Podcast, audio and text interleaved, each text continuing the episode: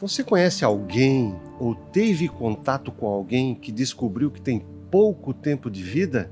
Geralmente, essas pessoas manifestam desejos, no mínimo, interessantes, que nos ajudam a refletir sobre o valor da vida.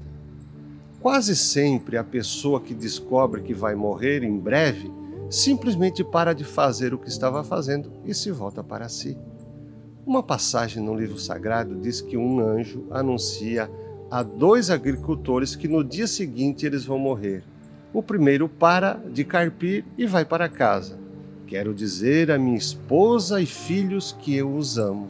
Quero falar a meus familiares que eles me são muito importantes, disse um.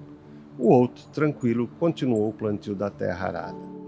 Tudo o que era para ser dito e vivido já foi Estou contemplado, ele comentou. Talvez este seja o momento de perguntar como estamos vivendo, o que estamos fazendo de nossas existências. Um exemplo: estamos comunicando aos outros nossos sentimentos ou vamos aguardar o último suspiro para dizer que os amamos, que eles são muito importantes para nós? Pode ser que não haja tempo para isso. Mas para que esperar tanto para se inebrear com o cheiro adocicado do mato frio que vem ao nosso encontro na estrada, saborear o alimento que se apresenta em nosso prato, curtir os momentos, os instantes como únicos? Que tal pensarmos um pouco mais sobre a simplicidade da vida, a simplicidade dos últimos desejos?